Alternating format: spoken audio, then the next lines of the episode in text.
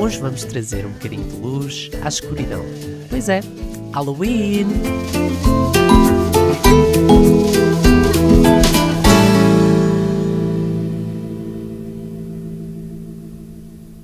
O Halloween é a única noite no ano, na nossa cultura, em que as pessoas uh, vêm, na verdade, porta em porta, um, ter connosco. Isto é válido. As pessoas que não conhecem Jesus vêm ativamente, porta em porta, bater e podem ser presenteadas com Jesus, que é fantástico. Eu acho que pegando neste contexto, o Halloween é uma oportunidade para conversar sobre o, sobre o sobrenatural para dar a conhecer Jesus às pessoas. As pessoas são sempre mais receptivas a explorar algo que vai para além do seu dia a dia. Isso é positivo. E isto traz-nos ao outro ponto: o apelo do sobrenatural. O apelo pelo desconhecido e do sobrenatural não é novo. A humanidade, de uma maneira ou de outra, sempre teve um fascínio especial pelo mundo espiritual. Não importa a época, o local ou o pensamento dominante naquela altura. Como em todas as coisas, claro, depois do pecado, esse interesse evoluiu de uma forma muito caótica e desalinhada. É verdade que nós somos espírito, somos mais do que a nossa pele, o nosso corpo e mais do que os nossos pensamentos. E apesar de termos consciência disso, de uma maneira ou de outra, não agimos nessa base. Mas tudo o que fazemos tem uma componente espiritual.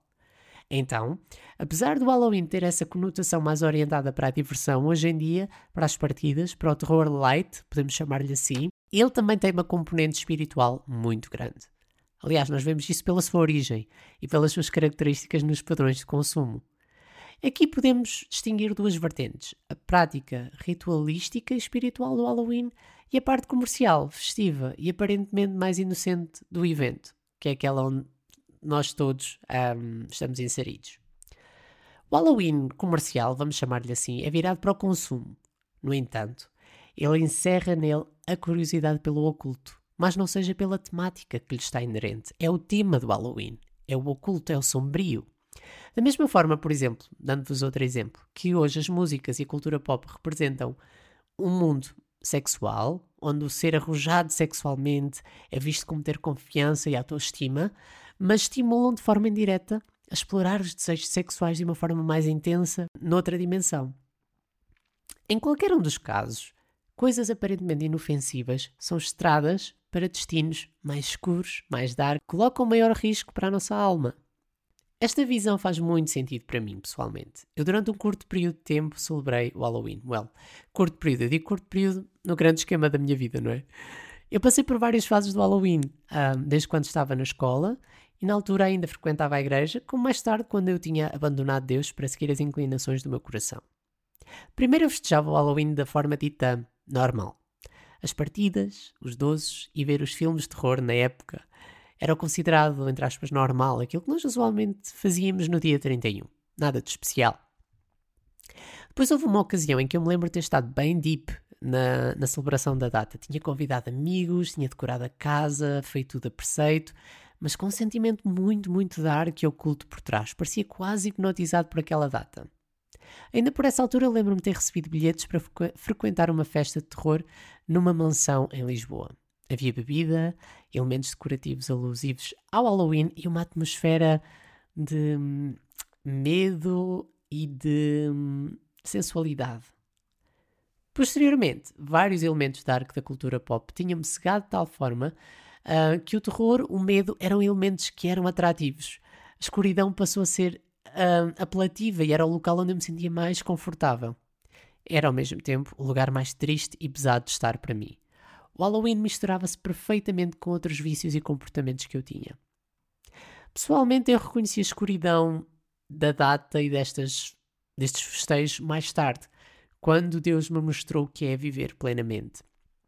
Mas infelizmente nós levamos coisas connosco de todos estes passos arriscados que damos na escuridão. Eu trouxe comigo medo para, minha, para o meu caminhar com Deus, superstições, pensamentos negativos, coisas negativas, tristeza, muita coisa que eu guardei fruto de estar envolvido nisso.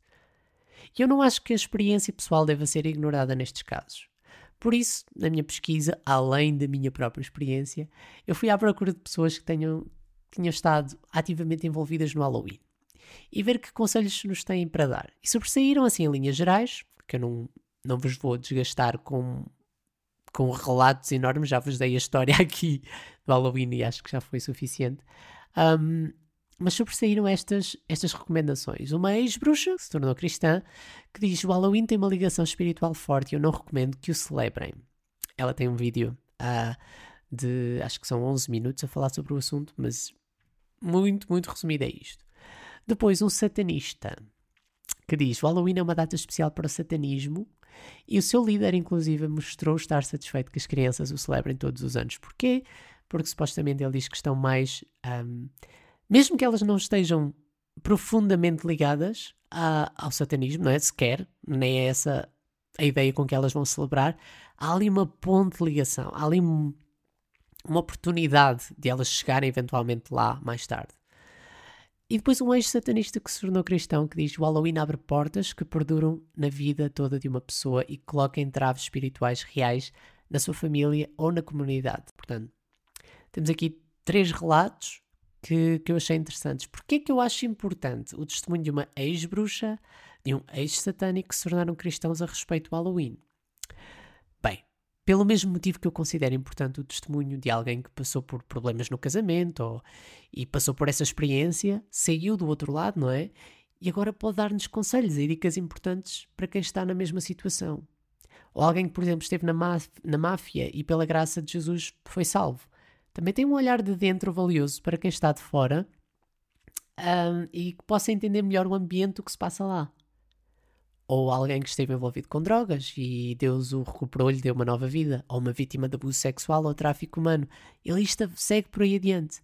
Eu não vejo que seja diferente com o Halloween e alguém que sabe o que a data representa para o satanismo e para as pessoas de uma perspectiva espiritual. Alguém que passou por isso tem um conhecimento maior do que a situação implica. Mais ainda, estamos a falar de pessoas uh, que hum, lidavam diariamente e de perto com o sobrenatural coisa que tendemos a querer desassociar do Halloween, como se fosse uma celebração puramente secular hoje em dia. Mas podem perguntar: Joel, mas faz sentido estares a ir buscar o lado espiritual do Halloween com uh, pessoas que estão envolvidas nessa atividade assim mais hardcore? Nós estamos apenas a falar de crianças a saírem à rua com o seu disfarce preferido e a pedir doces. Eu acho que faz sentido. Porque, como nós vimos acima, estamos a falar de camadas de envolvimento neste um, neste evento. Mas que se trata de envolvimento na mesma. Continua a ser uma parceria na celebração. Ok, vai parecer exagerado o exemplo, mas pensem, é como uh, vocês molharem, molhar os pés em lava, não é uma boa frase, como vocês colocarem os pés em lava. Foi lava na mesma, queima. Queima, neste caso ficaram sem o pé, não é? Só lá puseram a ponta, mas ficaram sem o pé. Uh, é, o mesmo, é o mesmo exemplo. Não se esqueçam, convém ressalvar, estamos a falar de uma perspectiva cristã e de alma, com discernimento espiritual. As coisas são ao nível do que nos afeta no coração, uh, no nosso relacionamento com Deus, no pensamento e mais tarde nas nossas ações. Mas em caso de dúvida, o que é que nós fazemos? Buscamos sabedoria na Bíblia. 2 Timóteo 3,16 nunca falha. Em Deuteronômio 18 diz o seguinte: quando entrarem na terra que o Senhor, o seu Deus, lhes dá, não procurem imitar as coisas repugnantes que as nações lá praticam. Não permitam que se haja alguém entre vocês que queime em sacrifício seu filho ou sua filha, que pratique adivinhação, ou se dedique à magia, ou faça presságios, ou pratique feitiçaria, ou faça encantamentos, que seja médium, consulte os espíritos ou consulte os mortos. O Senhor tem repugnância por quem pratica essas coisas, e é por causa dessas abominações que o Senhor, o seu Deus, vai expulsar aquelas nações da presença de vocês. Permaneçam inculpáveis perante o Senhor, o seu Deus.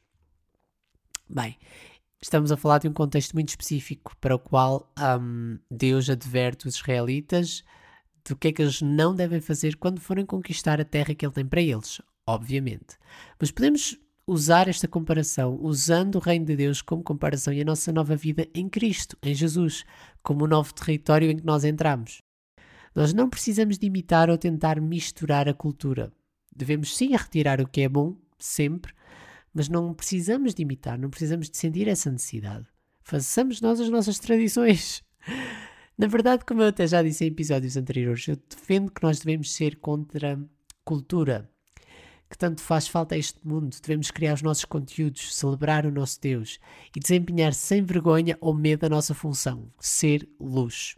Ainda outros, uh, outros versículos da Bíblia, Efésios 5, 11 a 12 diz: Não participem dos feitos inúteis do mal e da escuridão. Eu até gosto bastante desta tradução, dos feitos inúteis do mal e da escuridão. Antes, mostrem a sua reprovação, expondo-os à luz. É vergonhoso até mesmo falar daquilo que os maus fazem em segredo. Romanos 13, 12. A noite está quase a acabar e logo vem o dia. Portanto, deixem de lado as obras das trevas como se fossem roupas sujas e vistam a armadura da luz. O contraste, noite, luz. 1 Tessalonicenses 5, 21 e 22. Mas ponham à prova tudo o que é dito e fiquem com o que é bom. Mantenham-se afastados de toda a forma de mal. Seguindo este pensamento, porquê é que nós precisaríamos nos inserir de uma forma ativa num evento com estas características? Porquê é que o desejaríamos? Eu posso atribuir esse apelo apenas à nossa carne às influências que nós já tivemos na nossa vida, coisas que ainda nos atraem, não sabemos bem porquê, mas que já não são parte da nossa nova natureza em Deus. Nós temos o lado do espírito que nos puxa para as coisas divinas e depois o lado da carne, e aquele que alimentamos mais vai se tornar mais forte e mais influente na nossa, no nosso ser. Então, se a carne continua a ter este apelo, se continua a ter esta, esta vontade voraz de consumir ou de participar neste tipo de eventos, nós podemos questionar-nos porque é que isso acontece e podemos tomar medidas para que isso não aconteça. Ler mais a Bíblia, orar, um, tornar o nosso, o nosso ser mais inclinado para as coisas de Deus e menos inclinado para as coisas deste mundo. Eu acho que, sinceramente, e isto dá um episódio só sobre este assunto, que os jovens cristãos precisam cada vez mais de descobrir o prazer que há em Deus. Eu não sei que Deus vos apresentaram, estamos aí numa tangente enorme, eu sei, estamos a desviar-nos do tópico, mas eu sinto que isto é importante. Eu não sei que Deus vos apresentaram quando vocês cresceram. Eu não sei que tipo de rituais ou de tradição ou de severidade. Não sei qual é o Deus que tu tens na tua mente, mas eu convido-te hoje a descobrires o Deus da Bíblia. O Deus que é prazer, o Deus que é fonte de vida, o Deus que é felicidade, o Deus que é. Hum, representa a liberdade, verdadeira liberdade. Verdadeira liberdade não é nós fazermos tudo aquilo que nos apetece. Verdadeira liberdade é nós vivermos uma vida que conduz ao melhor que nós temos, ao nosso potencial, àquilo que Deus criou para nós sermos. Há uma escassez de percebermos o quão maravilhoso Deus é e a quantidade de prazer e satisfação que há na presença dele. Então, se tu podes sair com alguma coisa hoje também sobre este tema, é quando cruzares com a escuridão, não caminhes em direção a ela propositadamente, eu acho que é essa a lição, mas quando cruzares com ela ou ela se cruzar contigo, brilha, não apagues a tua luz, brilha. Ser luz na escuridão, deixa a tua luz brilhar. E no Halloween faz a mesma coisa. Não, não mergulhes em direção a isso voluntariamente. É o meu, seria o meu conselho. Mas deixa que a tua luz brilhe e dissipe as trevas e mostre a diferença. Isto, como percebes, é bastante pessoal, mas na minha caminhada cristã, quanto mais eu caminho com Jesus, mais o sombrio e o inóspito me desinteressam. Simplesmente a escuridão vai deixando de ter apelo e controlo e o Halloween acaba por perder todo e qualquer interesse. Agora, eu percebo se ainda te consegue atrair. A sério que percebo, porque já me atraiu. Mesmo caminhando com Deus. Significa que a nossa mente ainda não está renovada, que a carne ainda nos puxa com força em direção a isso. Mas eu oro para que os teus pés caminhem em direção à luz de Deus, mais e mais a cada dia, de tal forma que a luz dele seja mais desejável que qualquer esqueletozinho decorativo, filme terror ou vontade de entrar nesse mundo. Sabemos tudo o que o Halloween implica? Não. Sabemos todas as coisas a respeito disso a nível espiritual? Também não, não sabemos. Nós só analisamos os frutos, a superfície. Nós, deste lado, nem estou a falar daqueles testemunhos que nós falámos atrás. Nós contamos com Deus para nos guiar a toda a verdade, como eu mencionei no último episódio. O desconhecimento não deve ser pretexto para sermos descuidados ou pouco vigilantes quanto às armadilhas do inimigo, aquilo que não nos faz bem. Pensa no teu corpo como a casa de Deus, o que de facto é, porque Ele mora em ti. Eu sei que durante muitos anos a Igreja tornou estas coisas intocáveis e digo isto quando falo de discussão sincera, aberta, com direito a perguntas, sabes? Sobre os temas. Eu acho que nós precisamos disso. Mas por outro lado, uma coisa que a igreja fez nunca foi de mau coração, que era tentar proteger ao máximo as pessoas um, das coisas más, que fazem mal à alma. E se calhar muitas vezes recorreu a muitos, faz assim porque eu digo que é assim e, e não deixou espaço para questionar. E a minha reflexão, eu espero que deixe espaço para questionar. Espero que, que deixe espaço para, para tu analisares um, as coisas e colocaste as questões mais importantes. Mas acima de tudo, o que eu te convido a fazer é, uh, com o Espírito Santo, ver uh, se o Halloween é algo que é benéfico para ti ou não. Eu cheguei à conclusão que para mim não é benéfico. Tenho muita dificuldade em perceber o que é que pode, se pode extrair dali. Apenas uma coisa: as pessoas têm interesse no sobrenatural e quando elas vêm ter connosco nessa altura, temos aí uma oportunidade. Isso sim. Portanto, é um bom dia de pesca. Podemos dizer assim. Acima de tudo, guarda o teu coração, pois dele depende toda a tua vida. Provérbios 4, 23. Acho que é uma boa maneira de terminar este episódio. Espero que esteja tudo bem convosco, espero que tenham gostado. E hum, já sabem, estou aqui para a semana com mais coisinhas para vocês. Beijinhos e abraços. Fiquem bem. Cuidem-se.